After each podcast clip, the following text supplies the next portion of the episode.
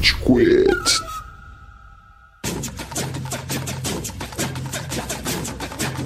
Fala galerinha do mal! Tá começando mais um episódio do Rage Quit, esse podcast incrível que orbita na podosfera brasileira, banhado de ódio, banhado de desespero. Tem ao meu lado o Cello, Olá, olá, olá.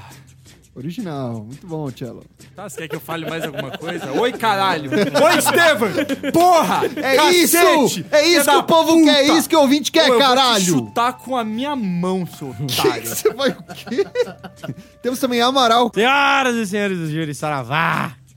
E temos um convidado muito especial que participou de um episódio especial no passado, que é o Brunão. E aí, gente, tudo bem? E só agora, antes que o Cello fale isso, só essa semana, quando sair esse episódio, quando você der um soco na cara do Cello, você ganha outro soco na cara do Cello. E se você der um soco na cara do Cello e você der follow no Raid Quit, você ganha desconto na Escola Grace de Muay Thai. Olha só.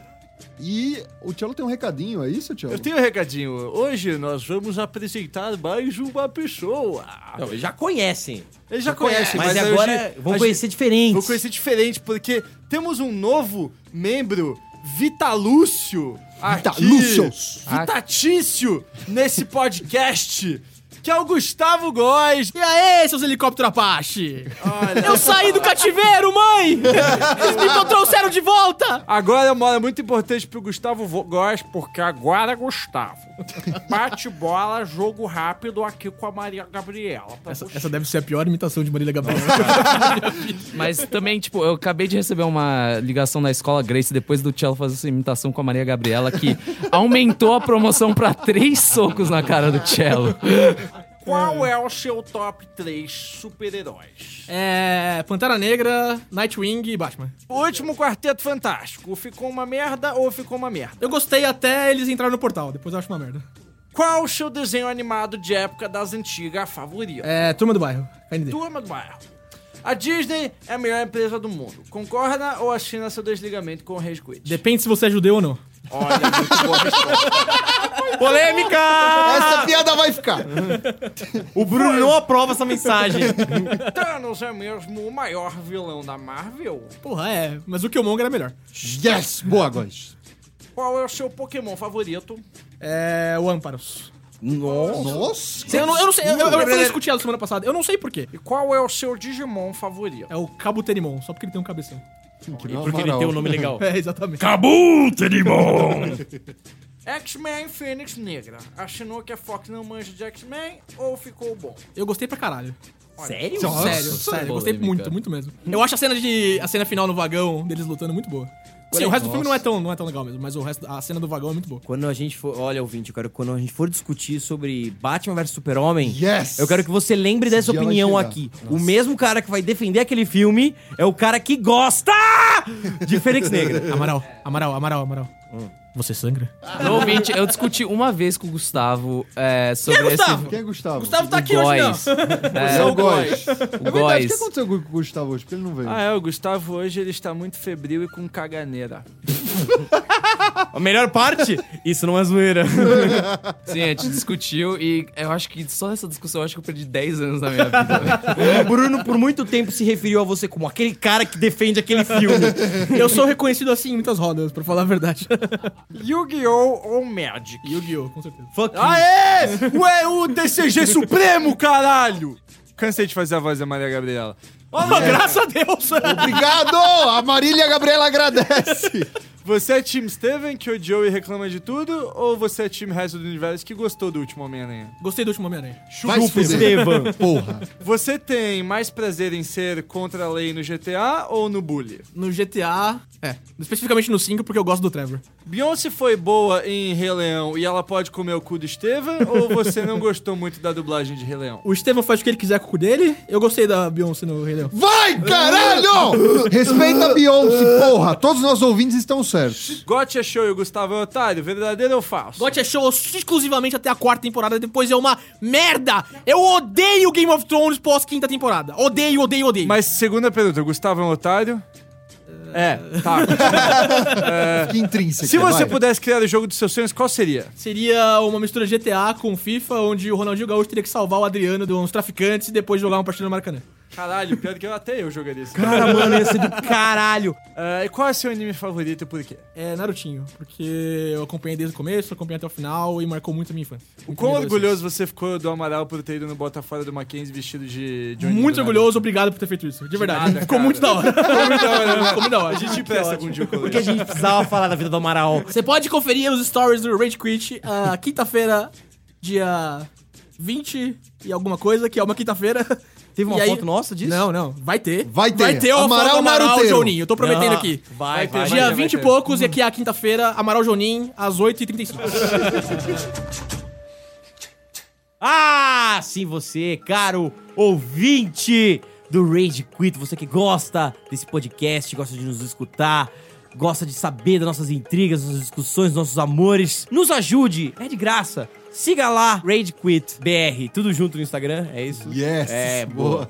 boa. Rage Espaço Quit no Spotify, Rage Quit no iTunes, no Deezer, no Facebook, no Twitter, no Orkut e no LinkedIn.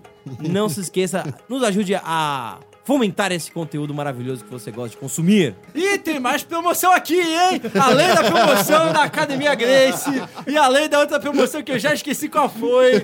Se tu escrever Rage Quit no chão, na calçada e seguir no Spotify, eu te dou uma Havaianas. Cello, vamos pras redes sociais. Vamos para as redes sociais, que já que o Gustavo tá cagando na calça dele, eu vou fazer as redes sociais aqui. Ah, Clara Nascimento. Essa menina é bonita, hein? Ah, ela é sua namorada? Ela é minha namorada. Ah, que Ah, é. Ela disse que riu descontroladamente do episódio de Anime Zoom, mas que sentiu falta da gente falar sobre alguns shoujos, como Sailor Moon, Sakura Card Captors, Puta, e que verdade. você não trombou um marmanjo vestido de Sailor Urano e você não teve uma experiência otaku completa. Caralho, sua namorada acabou comigo. mano. Toma, seu trouxa. Corrigindo Acabou vocês comigo. também, vocês falaram que Inuyasha era shonen, Inuyasha é shoujo, No Yasha tá? Shoujo. ah. É, é que mescla bastante um com o Mescla, outro. mano. Mano, Sakura Card Captor é legal. Porra. Qual que é o nome daquele lá que tinha os... Fujiugi é muito do caralho. Eu tenho a coleção de mangá até hoje. E eu vou dizer que eu nunca encontrei especificamente um homem vestido de Sailor Urano numa convenção de anime quando eu fazia cosplay, mas uma vez eu encontrei um cara de Sakura do Naruto e ele tava de barba. Nossa, Incrível. mano, Old Man Sakura. Acho que. Convenção você vai, tava mano. de Old Man Sakura. Toda convenção de anime que você for vai ter um A esquisito com convenção cosplay que de eu mulher. vou tem mais Sailor Moon homem do que Sailor Moon. É sério isso, Bruno? Na minha, na minha época de, de Anime Friends, essas coisas, eu via bastante Sailor Moon Homem também. Caralho, velho, não sabia desse universo de Sailor Moon. Tem, mano. Mas tem uma Sailor, uma Sailor Urano bombada. Fumando um bagulho lá fora, levantando um supino, tá ligado? É, mano. O Matheus Fuji falou que, que, que a gente fale mais sobre Neon Genesis Evangelion. Vamos falar, principalmente que eu jogo Ragnarok Mobile, tá tendo um evento do Neon Genesis Evangelion no Ragnarok Mobile, que é muito legal. Então vamos falar disso. É o melhor áudio de parabéns que já foi feito. Parabéns, parabéns, parabéns. Você nunca viu a dublagem em português de parabéns? Português de Portugal, mano. É muito engraçado. É tão engraçado quanto o Kamehameha na Espanha. Não, eu nunca vi. Você nunca viu? Ah, Onda Onda assim. Vital, é Onda Onda Vital. pode Não é. Onda Vital. É Onda Vital! Pior que, mano, quando a, no YouTube. quando a gente foi pra Cancún, eh, eu voltava, tipo, vira e mexe eu voltava de balada e eu enchi a cara, e eu sempre voltava com um cara que tava mais louco que eu. E eu largava o filho da puta no quarto, e às vezes eu ficava sem chave, eu tinha que esperar algum filho da puta do meu quarto voltar. E eu ligava. Ah, tá. É, isso aconteceu. Ah, Aconteceu. tá. Eu não vou falar os nomes, porque eu não posso revelar o nome das pessoas. Mas se você não vai revelar quando eu te levei embora. Você não levou, foi o Bruno que levou. É... Não, não foi o Bruno que levou. Foi o Bruno que levou. O Bruno te largou no meu colo e falou: leva essa porra embora antes que eu mate ele. Lavação de roupa suja ao vivo. É verdade. Mas eu assisti muito Dragon Ball no México. E é muito melhor. Nossa, Cancún deve ser um da hora. Caralho, não, mas O maluco foi um pra dia- Cancún. Véi, teve um dia que a gente tava se preparando pra uma festa. Tava todo, mundo, todo mundo tava se preparando, tomando banho, mas a gente já tinha tomado banho. E daí a gente tava no quarto, a gente pediu, mano, hambúrguer, pizza, nuggets e batata frita e ficamos vendo Dragon Ball antes da gente ir pra Cara. balada. Foi muito boa essa Deve tarde. ter pegado muito tanta gente em Cancún. Onda Vital, quando eles estão fazendo Kamehameha, então, mais devagar, o cara tem que comprar umas 20 sílabas. Oh! É verdade. Não tinha pensado nisso. O Guilherme Guerreiro, meu primo, um cara muito sensato, muito coeso, falou: Tô puto que o Gustavo não gosta de Samurai X, quando eu mesmo sendo criança que não gostava de violência. Injustificável. Por isso que você é meu primo, Gui. Caralho, isso é foda. O fãs.art pegou a referência do Você é Desagradável, então o Gustavo deu 10 pontos alguma casa em Hogwarts pra ele, foda-se. Não, explica. Respeita o ouvinte, Fala direito. Não, eu tô desrespeitando o vídeo, tô desrespeitando o fato de o Gustavo ter dado 10 pontos de uma casa aleatória Ah, não, foda-se, É. foda-se. Você é tá bom. desagradável, isso é uma referência? Você nunca viu a- o Você não vídeo da conhece? Sakura e do, do Sasuke? Do rabisco. Da cabeçada, Rabisco? você é desagradável. Da Você é cabeçada insuportável, nela. meu amor. Meu, esse vídeo é incrível. Muito bom, muito bom, incrível. bem feito. Pesquise, ouvinte. É uma treta da, da Fazenda, É. que os caras fizeram rabisco como se fosse a Sakura e o Sasuke br- brigando. Muito bom. É muito bom. A mano. ideia é muito boa. E o nome do cartunista é Rabisco. É, o cara é muito bom. é o cara que fez o João Gordo da Dulabella, É, né? Também. exato. Ele é muito bom. A SAD, todas as séries novas do Disney Plus, ela tá ansiosa pelo especial da Miss Marvel. Muito bom, Sá. Eu não sei pra qual eu tô. Acho que eu tô pela do Winter Soldier. Ah, cara, eu tô pela do Obi-Wan Kenobi, velho. O André Mendonça pediu pra alguém puxar a costela do Amaral. Como eu tô muito longe dele, eu vou jogar um chinelo. Para! e ele não é costela, é costeleta, seu idiota. Ah, eu já ia Ah, falar, o que, que costeleta. tem a ver, velho? O Cello não sabe ler, Eu vou jogar um caralho. chinelo na costeleta do Amaral. não, para, porra! Ele tá realmente Você jogando jogou chinelo. chinelo. usado da rua na minha cara, velho. vocês vão zoar o microfone, pô. tesão, eu acertei a costeleta do Amaral com o chinelo. E é por isso, ouvinte, que é o Gustavo que faz. O Febertolo disse que... De novo, meu primo de 5 anos. Inferno, ah. Pra devolver que aqui no Brasil a gente troca cigarro por pirulito nos animes. E a edição japonesa de GTA V trocou o desenho que o Trevor faz de uma rola quando vai tatuar um cara numa missão e colocou um foguete no lugar. Eu não entendi nada do que ele falou. Aqui no Brasil, na hora de adaptar os animes, a gente troca o cigarro Por pelo pirulito, pirulito. isso sim. No Japão, eles fazem um bagulho que Eles foi nada rola? a ver. É que eles. O Trevor tatua uma rola num cara numa missão. No lugar de tatuar uma rola, ele tatua um foguete. Isso era uma coisa que você esperava ouvir hoje, ouvinte? Imagino que não. O Teixeira Gui pediu um episódio de Power Rangers e disse que o Cello é o novo amigo dele por ser fera em animes e que ele nunca deve mudar esse estilo de vida. Teixeira Gui, a gente é amigo pra caralho, velho. Você tá S2, te amo, cara. Eu nunca vou Tem um mudar. belo amigo. E o última interação, o Léo Noff.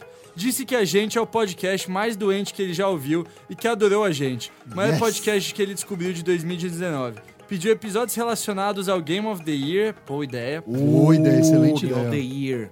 E disse que adorou que a gente foi da teoria do Amaral sobre a taxa de conveniência cobrado pelo GTA quando você assassina uma prostituta depois de contratar ela e logo em sequência para uma conversa cabeça sobre a influência de mídia no comportamento violento no indivíduo. É isso que a gente tá tentando proporcionar para vocês, Léo. A gente tá tentando proporcionar conteúdo de relevância sobre, ponte- sobre prostitutas e mídia. Não deu pra entender um caralho que você acabou de falar. É nóis, Léo. Gustavo, volta, Gustavo. Lê os comentários.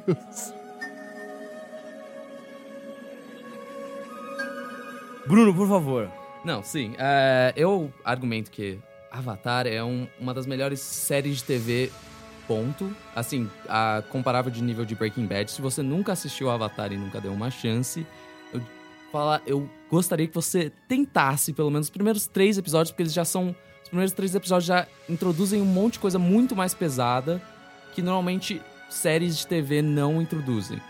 E foi criado por dois amigos, é, o Brian Konietzko e o Michael DiMartino, dois amigos da faculdade da Rhode Island School of Design. Eles trabalharam por muito tempo na Nickelodeon. Eles trabalharam em Invasorzinho, é só um, um exemplo de o que eles trabalharam. Eles trabalharam também no. Sabe aonde? Que eu fiquei besta? No Family Guy. Sério? Sério Faz isso? Sentido. Hum, Tipo, Faz sentido. mano, trabalhando no Family Guy. Na época do, de ouro do Family Guy. Sim. Porra.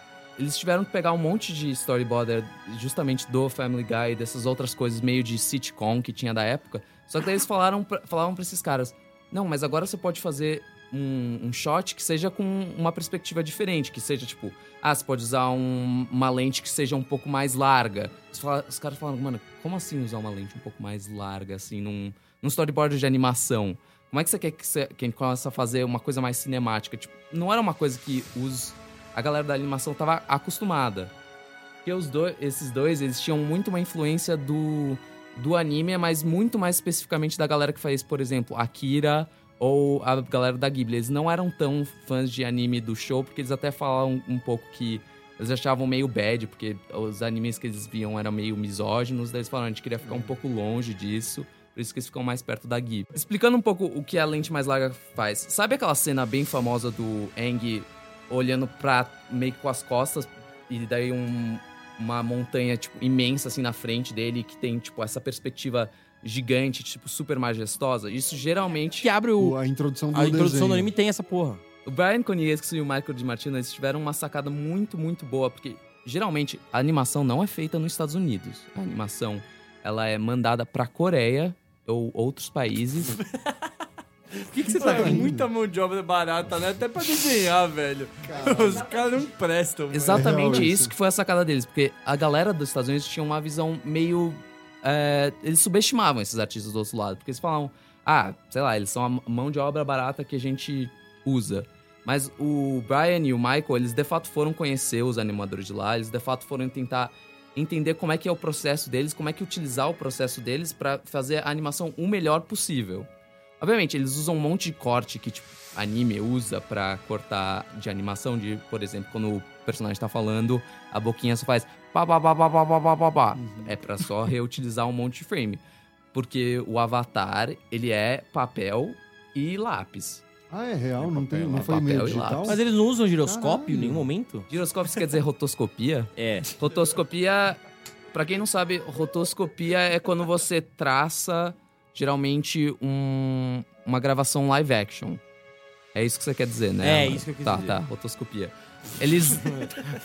Eu queria parecer entendido do assunto, você desmantelou essa possibilidade. Mas tudo bem, ouvinte, você já sabe que eu sou Você incauto. não é professor de porra nenhuma, parceiro. Então, eles não usam, mas eles utilizavam muita, muita referência. Eles pegaram dois mestres é, de várias artes diferentes de Kung Fu, porque cada bending, que é cada dobra, tem o seu diferente estilo de, de arte marcial. Eles né, diferenciam as lutas em lutas que são internas e externas, artes marciais internas e externas. As internas são mais em relação ao seu fluxo interno e as externas é tipo jogar isso pra frente, tá ligado? Tipo, seu corpo pra fora, interno seu corpo pra dentro. Então, água é tai chi, que são vários movimentos, muito fluxo.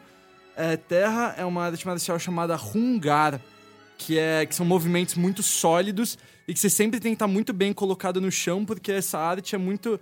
O, o princípio dessa arte é que quanto mais perto do chão, mais sólida a sua posição e mais forte você é. É, fogo é o Kung Fu Shaolin do Norte, que é muito agressivo. E é- são técnicas que são muito extensas e muito alongadas, e o objetivo é, tipo, você fazer, tipo, fazer uma técnica rápida que explode o oponente, tá ligado? É, de projeção de Maneiro. energia, faz É. sentido. E o, e o airbending é uma chamada Baguazang, que é interna O Amaral sempre dá risada desses nomes escroto. e que é muito composta por movimentos circulares e o objetivo é sempre você estar fora da visão do seu oponente. Então você usa movimentos circulares pra tipo, ser rápido e sair da visão do seu oponente, que é muito ar também. Cara, você rever Avatar sabendo dessas coisas deve ser uma experiência completamente diferente. Total. Como é que vocês sugeririam Avatar, assim, uma pessoa que tá vendo pela primeira vez? Por que é uma série tão foda? Cara, porque apesar de ser uma animação, o roteiro. Eu não sabia que os roteiristas fizeram Family Guy, mas ele tem uma história muito adulta. Você tem um desenvolvimento de personagem que eu não tava esperando quando eu comecei a assistir pequeno, criança, sabe? Ele tem umas reviravoltas, tem umas pegadas muito fodas. Eu acho que Avatar prende muito, assim, numa questão da, da, da jornada do herói, no Aang, ele é o herói relutante, ele vai e volta, essas coisas, tem muito disso. Mas ele dá um destaque tão bonito pra personagens que você chama de secundários, mas não são secundários. O desenvolvimento da Katara, do Sokka, Nossa, do do Sokka é muito é, bom, cara. É, é- é sensacional o que eles fazem com esse tipo de personagens e acho que é o que mais me chama na, na animação. Sei lá, o, o Avatar, ele é muito legal porque além de ter um roteiro muito foda e realmente, assim, arcos de personagens desenvolvidos, motivações de personagens bem feitas, é, nada por acaso, é, o Lord Avatar que se estende além do desenho, que vai pra quadrinhos, ele é, ele só Filme. contribui com pô, filme nem foda-se. Mas assim, ele só contribui com aquela história. Além disso, o- é da hora, velho. As lutas são do caralho, mano. A animação é muito foda, Mano. cara. A animação é incrível desse desenho. A luta da Azula com o Zuko. Ah, é muito louco. Final é do caralho. O Agni Kai que eles rolam. Mano, é, é, é insano. E, e as é muito da hora Porque não é só. O anime, as lutas não acontecem só porque. Ah, não, o cara é tão poderoso e ele ganha. Tem momentos que tem um cara muito foda e ele ganha, mas tem muito de outsmart. Tem muito de. Ah, não, ele foi mais inteligente, ele soube usar aquela habilidade. A mesmo a Toff. A Toff é considerada. Ah, ela é a mais poderosa dominadora de terra que já existiu. Porra, ela é muito pica, ela é muito foda. Ela ganha dos caras, tipo, desequilibrando eles. Ela, deu uma- ela dá, tipo, um chutinho na terra, o cara abre o espacate. A primeira cena da Toff lutando, ela faz o cara fodão abrir o espacate, dói as bolas, e ela ganha dele. tipo, ela não, ela não ganha dele na- no Raw Power, assim, ela, ela ganha na inteligência. Isso é muito da hora. Esse episódio que o Amaral falou, a Bandida Cega, tá entre os top 5, top 10 de episódios que você tem que assistir vendo Avatar prestando atenção, cara. Assistam Bandida Cega, assistam vários outros episódios que a gente vai comentar aqui ainda. Antes deles introduzirem as to a TOF, os Earthbenders que eles introduziam, tipo, os golpes dos caras eram tipo, mano, pé no chão, sobe uma pedra gigante, dá uma baga na pedra e só umas paradas muito grandes, muita pedra, muita terra, uns negócios muito expansivos. E a TOF não, mano, a TOF é Não, é- ela é muito boa, ela é muito forte. Tanto é que ela faz uns bagulho idiota. Quando ela vai invadir lá o Palácio de Bassin C, ela faz uma armadura de pedra É. e ela vai, tipo, destruindo todo mundo no caminho dela. Não, então é que é exatamente o ponto. O ponto é que ela é muito mais forte que todos esses caras. Ela consegue fazer um prédio inteiro. Cara, ela, porra, enfiou a mão numa livraria de sei lá quantos mil andares É. e impediu o bagulho de afundar com a mão, velho. Só que o ponto é, tipo, ela sabe que ela não precisa. Ela Tipo, um- ela sabe que ela Só com tapa. pouco ela vai acabar É o Romário, caras, mano, tá tapa. A Toff é uma personagem inter- interessante, principalmente a- o arco dela, porque a Toff, é, ela é, como vocês falaram, ela é uma personagem muito, muito foda, mas é exatamente esse problema. Ela não consegue ver que ela precisa ter uma vulnerabilidade. Desculpa. Tu fez propósito, né, Bruno? Tu fez de propósito. Eu sabia que ia ter alguma piada de cego. velho. meu Deus do céu! Mas ela é uma personagem que ela não consegue é, perceber Tem que fugir desse verbo, Bruno! que ela precisa ser mais dependente dos outros personagens. Porque tem. Assim que ela é introduzida, a primeira coisa que ela fala é que, ah, não. É, não preciso ajudar vocês a preparar o acampamento, eu quero ficar na minha. Ela é uma personagem que acha que vulnerabilidade é uma coisa ruim, uma coisa que pra ela só poderia causar uma destruição. E todo personagem tem um arco, os que não têm um arco, por exemplo, a Azula, acabam caindo numa decadência absurda. Uma coisa que eu sempre gostei também muito dessa série é a animação de efeitos, porque geralmente as pessoas não falam muito sobre a animação de efeitos e quão importante é. Quando você vê chuva ou água ou qualquer coisa acontecendo numa animação, é porque alguém, filha da mãe, está desenhando aquilo. O cara estudou, o cara entende como é que essa coisa funciona. E esses caras colocaram muito, muito estudo pra conseguir fazer o que eles fizeram, pra todos aqueles movimentos e conseguir o jato de ar, é a explosão de água, é, mano, é muita coisa E acontecendo. se, eu- o que eu acho mais. O que eu acho foda desse desenho assim, você assiste a primeira temporada é do caralho. São três temporadas. E são divididos em livros, né? Livro da água, livro da terra, livro do fogo. É, cada temporada tem, acho que são 12 episódios, e cada episódio é um capítulo. Acho que é um pouquinho mais, que o total da série são 61 episódios. 61. 61. Bom, Uns 20 e pouco. É. Cara, você vê a curva de evolução da animação, já começa muito boa, mas, por exemplo, na temporada 3, que eles são na Nação do Fogo, tem um certo momento que a Katara tá treinando com uma dominadora de água. E a água é linda, é impressionante. Ela, dá- ela faz um golpe que ela, tipo, tira as águas de um campo de flores. E é lindo, é uma cena linda que você vê, ah, tipo, as flores murchando, explodindo. E nesse, nesse mesmo episódio tem Ainda Mais pra frente tem o episódio dela lutando na chuva com o cara. Puta, assim, já era muito bom na primeira. Mas quando chegou na terceira, parecia que os caras estavam ninja, assim. Uma coisa muito legal dessa série é que as pessoas acham que geralmente essa série ela é pra crianças, que não é. Ela utiliza de uma perspectiva de criança, que é por isso que as crianças conseguem assistir. Por mais que seja uma coisa muito pesada, eu não acho que é uma série que subestima a inteligência de uma criança. Não, não. É isso, isso é um dos diferenciais também, porque quando eu era pequeno, tem muito desenho que te trata como um idiota, tá ligado? E ele não, ele te pega e fala, ó, tem um mundo aqui a ser explorado, você começa a assistir, você vai descobrindo como funcionam Não. as coisas no decorrer das temporadas. Esse tipo de produção que envelhece bem, cara. É uma coisa que você assiste e quando você assiste daqui 5, 6 anos, você não é o mesmo cara mais. Então você vai pegar elementos diferentes, vai pegar layers diferentes, vai pegar coisas diferentes que vão ter, fazer você outra interpretação sobre a obra. Eu, eu só assisti Avatar uma vez só. é, não sei se vocês viram mais. Mas E- eu, eu, eu, só tive experiência uma vez e eu quero ver de novo. Quero ver outra vez pra ter essa sensação. um dos temas que eles estão falando. Veja só como é bad, como essa situação é pesada. O pai mutila o filho como uma punição por ter falado numa reunião e ele é banido. E ele tem uma marca, uma cicatriz que faz ele feio e grotesco. E ele tem que viajar o mundo pra tentar redimir a honra dele. Vamos aproveitar esse gancho pra falar um pouco do lore do, de Avatar? Esse mundo do Avatar, ele é um mundo muito inspirado em tradições shintoístas e taoístas que acreditam muito numa união entre um mundo espiritual, que é muito ligado à natureza, com um mundo humano. E o Avatar justamente existe como se isso daí fosse um fato real e que por causa dessa, desse envolvimento entre o mundo espiritual com a natureza e o mundo humano, as pessoas conseguem, algumas pessoas, não todas, conseguem ma- manipular os elementos. E só tem uma pessoa que consegue manipular todos os elementos. São quatro elementos. São fogo, terra, água e ar. E eles depois eles começam a ganhar algumas derivações porque os mestres desses elementos passam a aprimorar essas técnicas e descobrir Sim, derivações. você tem dominador de aços, tem dominador de raio, Não, de é relâmpago. o fogo. Quando você é fogo, você pode dominar terra, é, raio e combustão. Que é a galera que tem aquela marca na testa que eles conseguem explodir as coisas.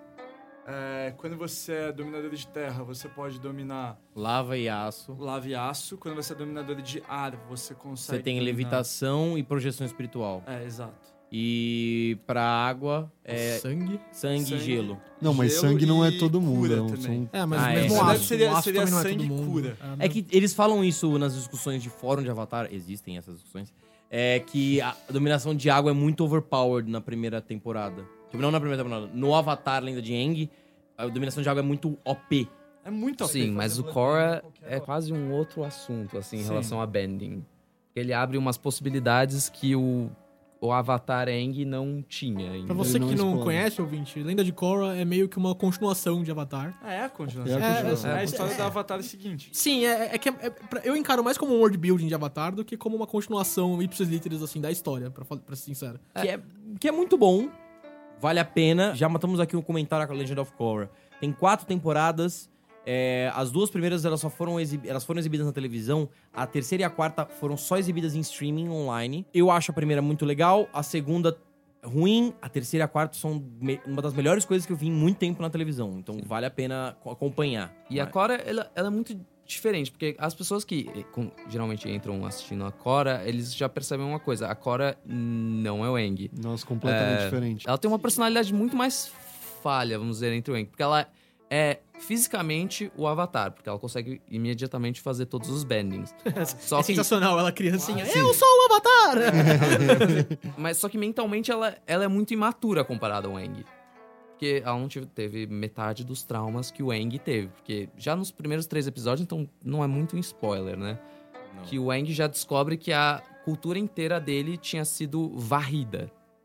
Então, Os ele- dominadores de ar, certo? É, porque a Nação do Fogo, eles queriam... Eles sabiam que o próximo Avatar ia ser um dominador de ar. Porque é sempre na mesma ordem. É fogo, ar, água, terra. Fogo, ar, água e terra. E eles sempre nascem nessa, nessa ordem. E, e a história, e a história vai, só para conte- contextualizar um pouco mais. Muito tempo depois que o Avatar acordou, o Senhor do Fogo atual, que chama Ozai, ele transformou a Nação do Fogo numa nação extremamente militarizada porque ele quer dominar todas as outras nações. Como o Avatar era o único que podia parar ele, eles decidiram dizimar toda a, todos os As tribos Trovadores de ar. ar, porque e aí eles iam continuar caçando provavelmente até matar todos os avatares possíveis, então. Sim, e o legal de Korra é que ela lida com muitas consequências que foram deixadas pelo Avatar e é um ambiente muito steampunk, tá ligado? Porque você muda completamente. Enquanto o Avatar, a lenda de Aang, ele, ele mexe muito mais com natureza, com esses elementos. Lenda de Korra é muito mais mecânico. Você tem... É, você tá numa época de revolução industrial, né? Sim, é interessante. É outra visão, assim, é bem Tanto diferente. que eles começaram isso porque os criadores tinham começado a estudar muito essa era da, das revoluções industriais, dos grandes, das grandes invenções. O último ponto desse, é que exemplifica a Revolução Industrial, é o cara do, do repolho. Ele vende. então, então, você que vai repolho acompanhar é Avatar, você que vai começar a assistir Avatar, presta atenção no cara do repolho. Toda vez que tá acontecendo alguma coisa, eu gosto desse personagem porque ele é meio que a. O povo lidando com as consequências dos grandes eventos na, na, no Lorde Avatar, né? é. Ele é muito Ele é bom muito lidando bom. com os grandes eventos. É, Ele, ele se fode colateralmente o tempo Exatamente. inteiro, velho. Ele é os caras dos filmes da- dos Vingadores, é o cara do filme do Superman, que estão lá, o prédio caindo, ele, ah, meu Deus, meu repolho. É, na última interação que ele tem com, com o time Avatar lá, é, destroem o carrinho dele e ele desiste, assim, ele fala, não, isso não é mais pra mim. É, na, na lenda de Korra, é, ele virou um industrial da indústria a- a- automobilística e o filho dele agora é um magnata que faz carros nessa nova, novo, nova era de Korra, assim. Eu acho sensacional, cara, caralho, muito, muito bom. bom. Personagem, assim, querido pelos fãs, mas B, que foi aproveitado no outro jeito, assim, na, na continuação. Ele é daquele cara que quando cai um prédio, o prédio, tipo, cai em cima de um carro no filme e você fala, puto, o carro era dele. E eu também queria falar um pouco sobre o arco do Aang, porque ele é o personagem principal e ele é o que representa o principal tema é, dessa história toda. Porque o Aang, ele sempre precisa é, se questionar sobre: existe uma coisa conhecida como decadência completa? Dá pra você chegar até um ponto em que você fala: essa pessoa é irredimível, eu preciso extingui-la. E é isso toda hora que o Aang precisa tentar lidar com. É quando eles roubam o APA, que depois ele entra no modo do Avatar, que ele pensa: será que eu mato os caras que roubaram o meu melhor amigo? É a única coisa remanescente do tempo dele. Sim. Tipo, acaba, acaba com o Eng. Quando eles roubam o APA, ele surta. No final, ele ainda utiliza do estado de Avatar, mas com muito mais controle, porque toda hora que ele entra no estado do Avatar, é porque ele justamente tá quase desistindo naquele momento da, da redenção. E ele precisa, ele tenta chegar nesse ponto, nesse ponto de entender como ele vai redimir. Eu não vou falar como termina, mas existe uma resolução para esse tema. É, é um final muito personagem- satisfatório. Sim, não é Sim. jogado, isso que é incrível, Sim. sabe? O final de Avatar é maravilhoso. A gente vê muita série, muito filme que não tem uma, continui uma continuação interessante. E o de Avatar, cara, entrega. Então pode ver sem medo até o final que você vai curtir muito. É, e o foda é que quando, toda vez que o Eng entra nesse estado de Avatar, ele perde parte da individualidade dele, né? Porque uma coisa que a gente não comentou, o Avatar, ele é uma reencarnação. Cada vez que um Avatar morre, vai nascer um outro Avatar em outra tribo e eles têm contatos, né? Eles, Eles con- podem ele- consultar os passados. eles né? consultam os passados. É que- Quando você entra no estado de Avatar, você anima todos, todo o conhecimento de todas essas gerações de Avatar. Quando ele tem um conflito no, no episódio. Quando ele tem um conflito durante a série de tipo, será que eu. Essa pessoa é irredimível? Será que eu não consigo salvar essa pessoa? E ele olha pras vidas passadas, as vidas passadas falam: é irredimível. Não tem salvação pra esse cara. Você tem que resolver a coisa na violência ele fica em choque, porque ele falou: Não, eu não sou assim. Então, quando ele entra no estado de Avatar, é quase que uma renúncia a essa individualidade. Ele fala: Mano, eu sou um pacifista, mas eu preciso desse conhecimento. Então, é muito. Como eles resolvem essa, esse problema é muito brisa, cara. Nessa gama de gerações que o Eng tem atrás dele, é muito fácil, acho que o Bruno tá falando isso agora há pouco, é muito fácil você esquecer que o Eng é uma criança. É, é muito fácil é você verdade. deixar de perceber que, apesar dele é, ter trocentos avatares antes dele, é, teve milhares de reencarnações que ele teve antes da interação que ele tá agora, de que ele é só um garoto, assim. Ele foi informado que ele era um avatar muito cedo. Geralmente os avatares são informados que eles são um avatar com 16 anos. O Eng tinha 12, que eu quero dizer 12. Porque eles já sabiam antes. E daí eles chegaram pra ele e falaram: Você é o Avatar, você precisa ser colocado pro lado, meio que dos outros. Uhum. é, das outras crianças. tá Ele rolando sentiu- uma guerra, a gente precisa de você. Você vai ser tratado de um jeito diferente, porque o responsável pra acabar com essa guerra é você, seu moleque. Acho que o momento mais forte pra mim, que eu acho um dos momentos mais emotivos, eu falo depois, o outro também um super momento emotivo, que é quando ele descobriu de novo que o amigo dele, o Apa, tinha sido raptado. E ele entra no modo Avatar. A Katara, que é uma outra personagem que é meio que É a dubladora. É, ela é o par de romântico, mas ela é muito mais que isso. é, Sim, tipo, sim. só uma das coisas é o fato dela ser o par E romântico. é, muito, é muito legal o fato de que, tipo, meio que sempre tá ali que, que, que eles são um par romântico, mas eles não colocam que eles são um par romântico pra não deixar. Pra não deixar eles terem Não uma relação boa. ela, tá né? É o que o? Bruno falou, a Katara é ela. muito mais do que isso. e E só é- óbvio, você que chipa Katarizuko, você tá completamente errado. Nossa, Não, é erradaço, faz Exatamente, isso? porque a Tem muita gente. A Katara, ela é um ponto em que ela também precisa trabalhar com essa parte da redenção que o, que o Aang precisa lidar. Só que muito diferente, porque ela encontra o assassino do, da mãe dela. Nossa, esse episódio é do caralho! E ela precisa tentar lidar com isso. Mas a mais legal do Aang é quando ele, de novo, tá no modo avatar. E a Katara chega, segura ele. E ele imediatamente começa a parar o modo avatar dele. E você vê que ele tava chorando. Porque, mano, ele tava... Ele, ele era só uma criança. Ele tava muito com medo Uhum. de tudo isso que aconteceu. E acho que outro momento também bom é do Zuko, do Príncipe Banido. Em que o tio dele, que é meio que um guia espiritual dele... O tio Iron, o melhor personagem da porra toda. Cara, pensa, pensa que assim, galera, quando, quando você, ouvinte, começar a assistir Avatar, você vai querer que o tio Iroh seja seu tio.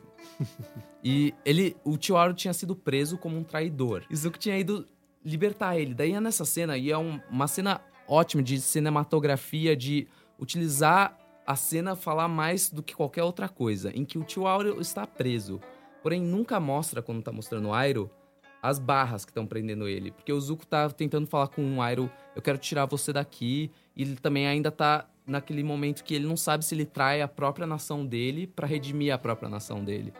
E sempre quando mostra o Zuko, mostra o Zuko entre várias. é, todas as barras da prisão. se ele tivesse Quem tá preso, preso, é o né? Zuko, é E exatamente. sempre atrás do Airo tem essa luz meio que indo pra ele e o Zuko tá no canto do frame, super é, estrangulado nessa, nessa prisão. O Airo, fisicamente, ele está preso, mas espiritualmente ele nunca tá preso. E o Zuko tá sempre preso.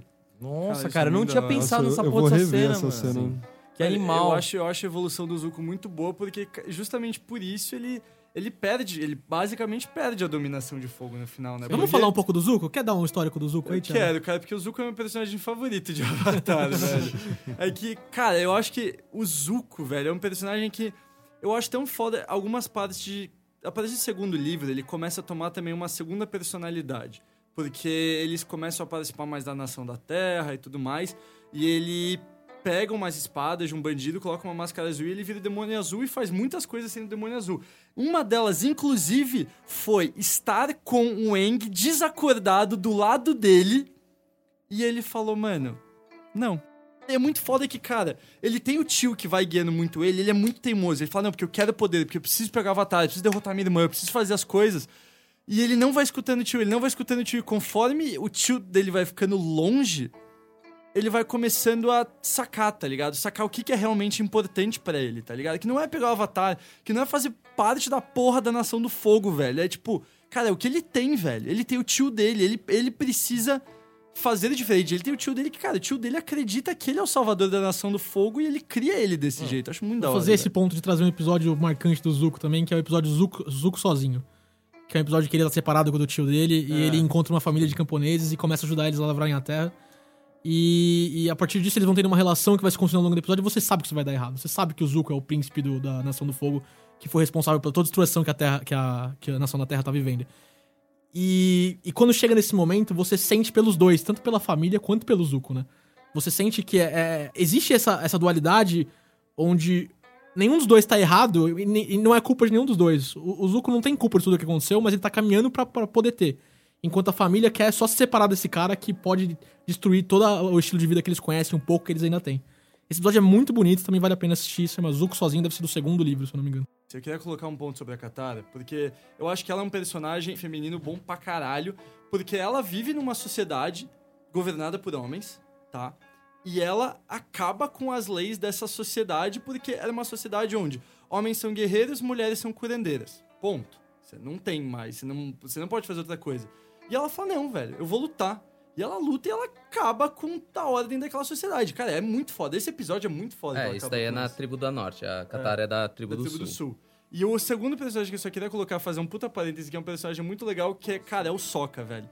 Ele é o, ele é o comedy relief da série inteira, e no final ele vira espadachim foda pra caralho. Não, não, não, mas, é- mas ele é Além de- mais do que um comic relief. Ele, ele É. passa por algumas coisas. Ele passa que- por coisas que são... Porque assim, quando eu era pequeno, eu falava, ah, você domina a água, você domina ar. O Sokka não é o quê? nada. Porra nenhuma. Então eu achava ele bobo. E à medida do tempo que eu fui acompanhando a trajetória do Sokka, eu comecei a me importar tanto com ele num nível tão grande, porque ele passa por uns traumas muito grandes.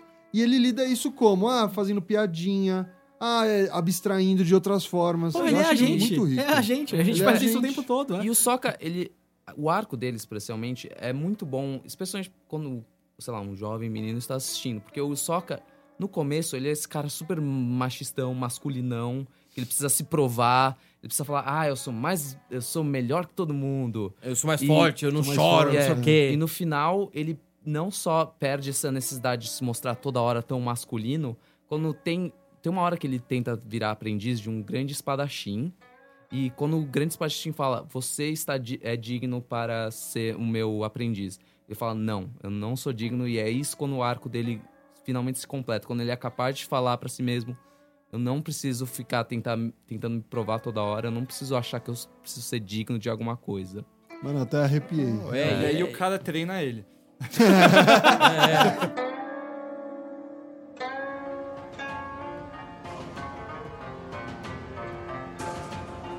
Não, ma- mas pra gente encerrar, vamos citar uma cena que é muito importante sem dar um grande spoiler de cada um, pode ser? Vamos dar mais um negócio e, e coloca também conta dobramento. Boa, boa. Vai, você gosta, você começa então. Mano, eu sou, infelizmente, eu sou fogo. Eu- Não é, infelizmente. Eles, eles, eles são bons, cara. Não, não, é, mas é- esse é o ponto. Não é um juízo de moral entre relação com o que o personagem faz ou não faz. É que o, o fogo ele tem a dualidade dele ele poder ser brasa ou ele poder ser incêndio. E Ele isso só é. consegue causar destruição. Exatamente. também, é. Fogo é vida.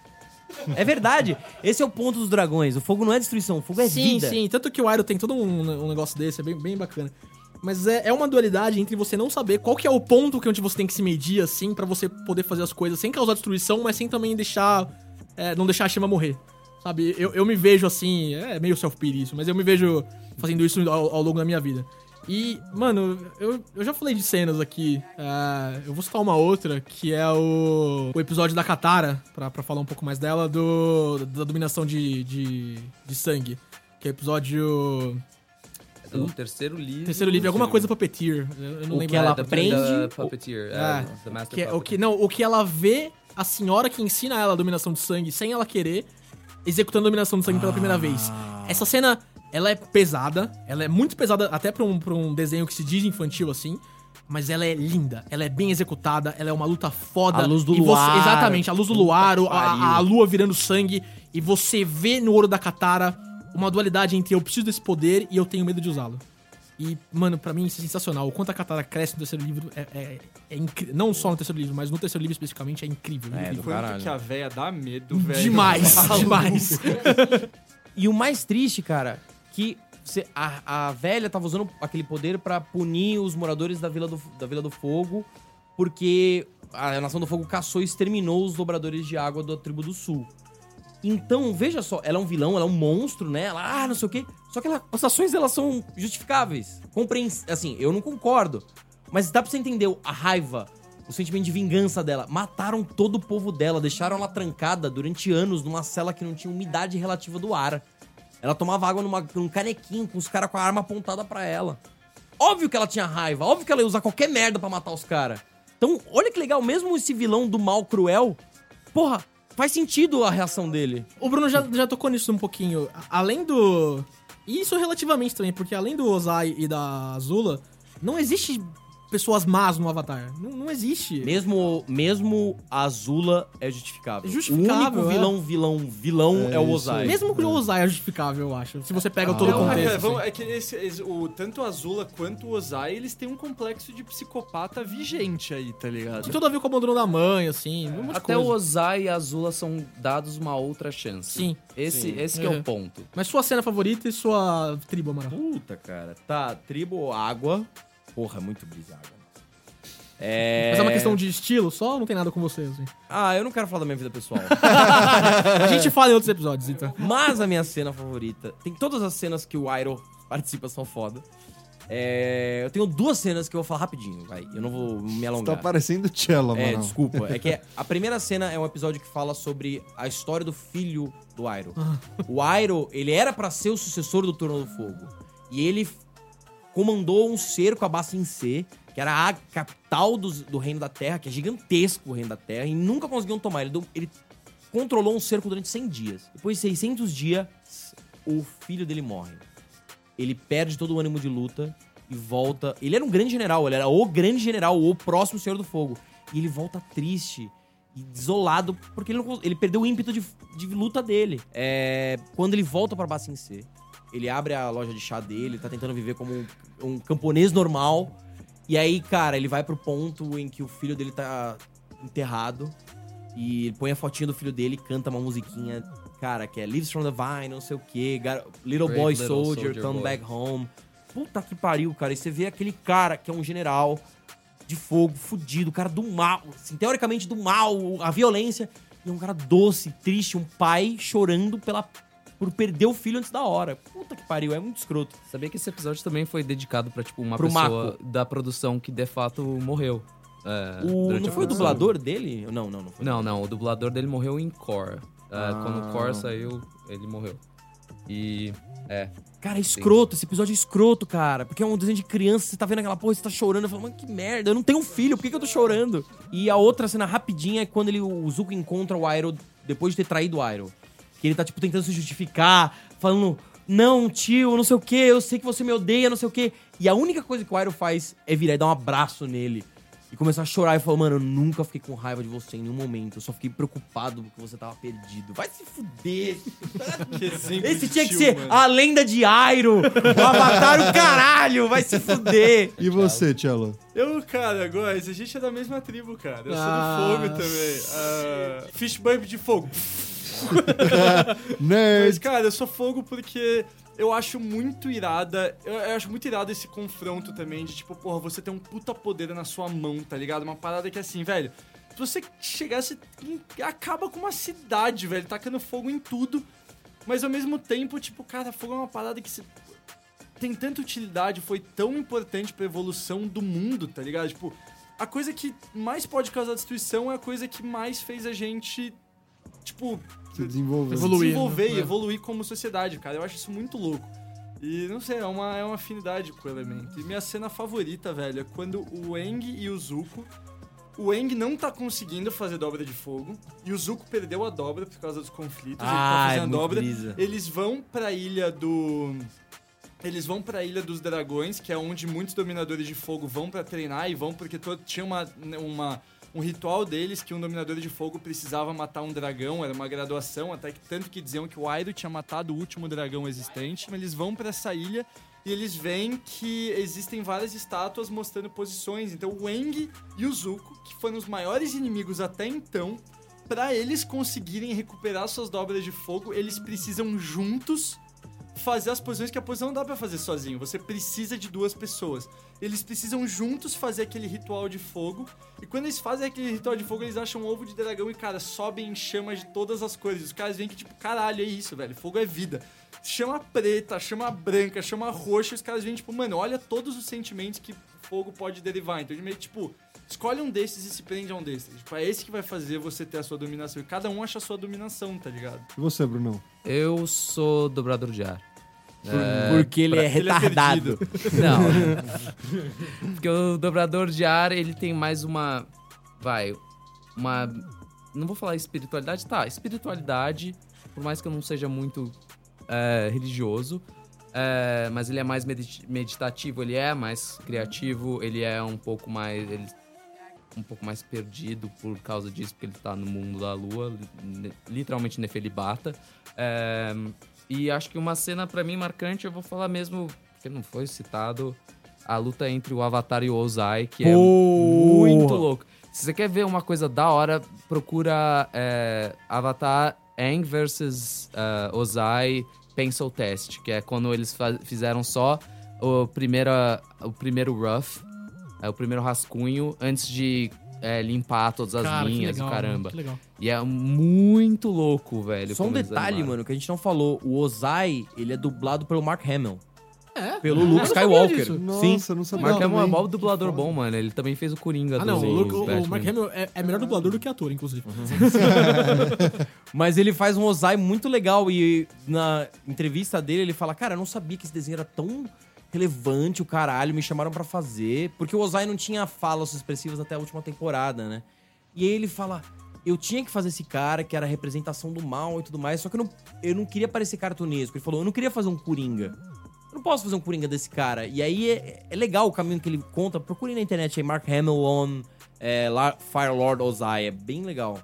Estevam, pra fechar, o seu então. Cara, na real o Bruno acabou me copiando. Ah, Eu- eu- você vai copiar o Bruno. Não, você falou depois. Eu vou ter que copiar ele, é real. Eu gosto muito da tribo do ar.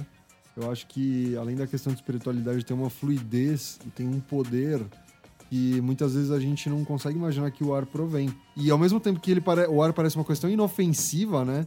Ele consegue ter um poder destrutivo absurdamente forte. Eu precisa. discordo de você, porque você é muito teimoso. Você é de terra, mano. Ah, você Você errou. é muito teimoso. É, você seria total de terra, Estevam. Cala sua boca. Não insuportável, nego acho. insistente do caralho, velho. Porra. Sim, sim. É, é Cabeça porque dura. eu tenho esse lado persistente, mas eu também tenho o lado muito fluido, cara. Eu acho que eu consigo conversar bem com os dois. É quase o nosso avatar aqui É. no podcast. e a sua cena favorita, Estevam? Então, eu também gostei muito da, da briga final. Tipo, não só pelo que ela representa, mas eu não vou dar, vou dar spoilers. Tem um, o finalzinho, você acha que vai acontecer algo e, e realmente pode acontecer, porque Avatar é uma série que você não prevê o que né, tá rolando, mas você fica de boca aberta com o que acontece. E tem uma cena que ninguém citou, que é a primeira vez que o Aang domina fogo. Quando ele domina fogo Ah. pela primeira vez, ele acaba machucando a Katara. E ele fica muito é, preocupado em voltar a dobrar fogo. Ele ia associar uma coisa ruim. E é muito interessante ver como ele muda esse pensamento dele, como ele repensa em, putz, que é muito o que vocês falaram. O fogo ele pode ter vários usos, não é necessariamente ruim. Mas como você supera um trauma, sabe? É, é muito bonito. Eu gosto muito dessa trajetória dele. Ouvinte, a gente não falou de tanta coisa. A gente não falou de Guerreiras Kyoshi, a gente não falou. Caralho! A gente não falou da, da tribo do, do norte, da menina, a menina Nem da lua. tribo do pântano, que quando eles andavam de barco, tocava uma música assim. Mas a tribo do pântano é, mano. Ela é chancharrada. Tem tipo, um episódio deles, velho. É, e é um banjo ficando louco. taca, taca, taca, taca, taca. A gente nem falou sobre as músicas, mano. Nossa, é verdade. Ó, então tem- tem tanta coisa pra você ver ainda, ouvinte. Vá assistir Avatar, vá Vai- assistir. e vai ter adaptação do Netflix em série em breve. É. Live action. E vai ter uma temporada animada depois de Korra, que a gente tem vários brasileiros na produção, inclusive não falaram quanto tem pós-Korra. Bom, fica aí o questionamento então, caro ouvinte. Se você vê alguma coisa sobre Avatar, quiser compartilhar seus sentimentos tão bonitos, tão sofridos, entre em contato com a gente pelas redes sociais que a gente vai ler no próximo episódio. Muito carinho e afinco. E é isso, galera. Algum último, último apontamento? Eu- a gente não fez, mano, a única coisinha que eu achava que ia fazer nesse episódio, que é a música do tchaca tchaca tchaca tchaca tchaca tchaca Então tchaca tentar tchaca com essa música. Tchaca, tchaca, tchaca, tchaca, tchaca. Falou! Falou, galera! GG! Você ouviu Rage Quit.